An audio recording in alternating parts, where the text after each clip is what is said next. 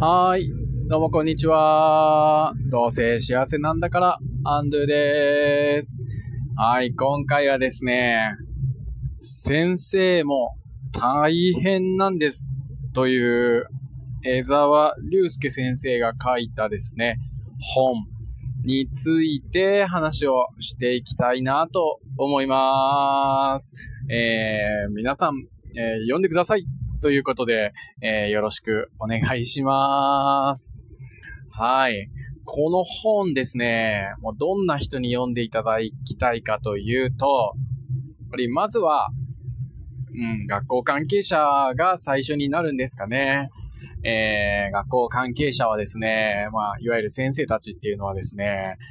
自分たちが、ちょっとおかしい、異常な、えー労働環境なんだよっていうことをですね、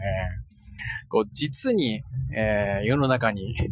出さないというか、なんなら感じてない方とかですね、気づいてない方とかですね、これが当たり前だと思ってる方だとかですね、あるいはもっと立ちが悪いのは、えー知ってるんだけれども、それをまだ若手にもね、ずっと伝承させようと している。えーこれがね、使命なんだから僕たちの、みたいなね。えーそういう仕事なんだ、みたいなことを言う人もね、中にはあるいはいるかもしれないんですけども、えーやめてくれと。ね。おい、おい、校長バカ野郎って。あ、違うな。間違えた。えっと、もし、校長じゃねえ。えっ、と、そんなことをもし言う人がいたらですね、いやいや、違うよと。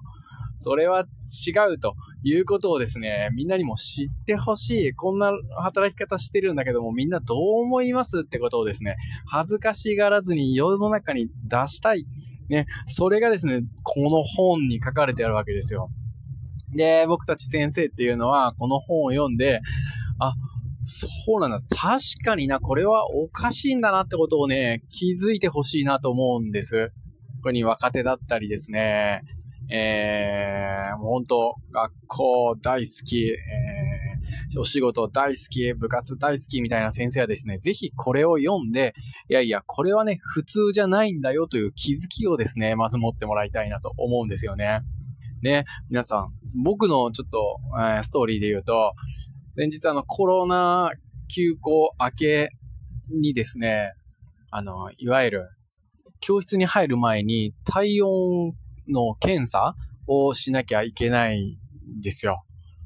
ね、体温を測ってきてるか確認をして、えー学校に入っていいかどうかっていうですね。それをこう、職員会議とかで、学校にね、これからこれやっちゃ、やっていかなきゃいけんから、っていうことをですね、言われたもんだから、まあ、それまでももちろんそうだったんですけど、明らかにこれは、えー学校長からの職員への、えー業務、えー指示だということでですね、僕たちが来る時間が、いわゆる勤務開始時間ですね。が、子供たちが来る、えー時間よりも後なわけですよ。ね。だからまあ、僕なんかは、時々子供たちが来るよりも後の時間に学校に 着いてるんですけど、まあ、それが勤務時間だからね。別にね、当たり前におかしいことしてるわけじゃないじゃないですか。ほとんどの先生はね、あの、勤務時間よりも前に設定されている子供たちの登校時間に来てたんだけれどもね。でも、そういった、えー、検温確認をしなきゃいけないという指示が出たもんだから、えー僕ね、もう聞もう聞いたんですよ。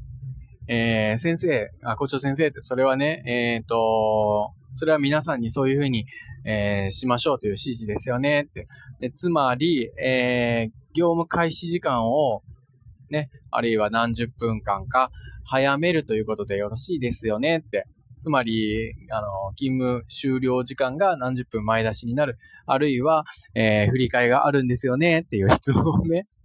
わざわざしたんですよね。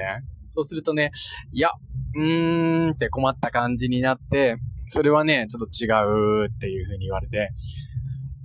うん、まあその答えはね、あの予測してましたし、まあちょっと、あの、意地悪だったなとも思ってはいるんですけれども、でもね、こうおかしいということはちゃんと、えーみんなにね、認識しておいてほしいなと思って、職員会議の場でわざわざそんな、あのことを 発言したっていうようなこともあるんですよ。そういうことだとかって、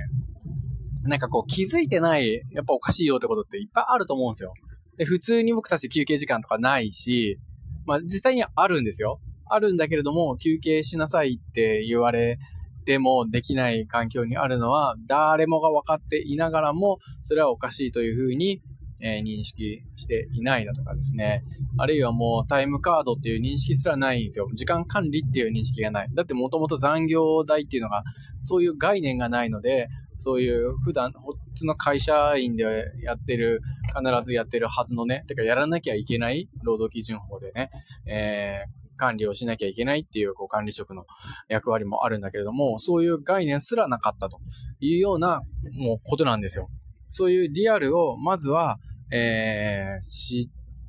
っておきながら、そこに気づいていない先生たちにもまず読んでほしいと。ね。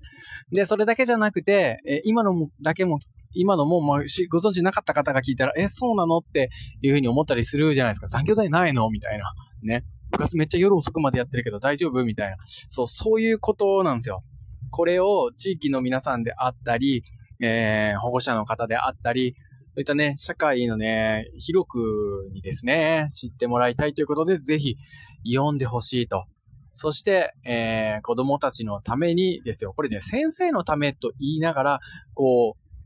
明らかにこれ子供たちのためにですからね。えー、先生死ぬかもみたいなハッシュタグありましたけど、そうじゃないんですよ。もう子供たち死ぬかもなんですよ、ぶっちゃけ。もう子供たちがおかしくなるぞってことですよ。ね、あの、授業の質も、あの、落ちますし、先生たちの質も落ちますし、その授業だとか、教育の質向上のために、えー、みんなで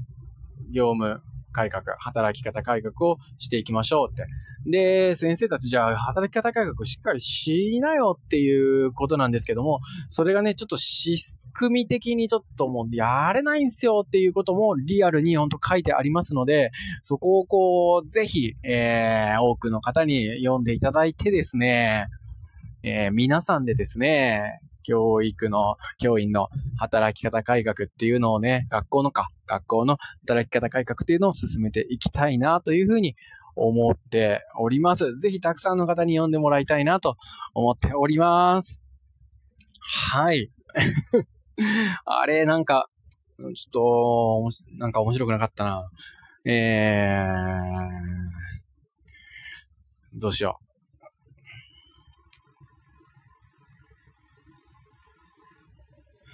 あ、しょうがない。ごめんなさい。どうせ過労死な、どうせ過労死なんだから。違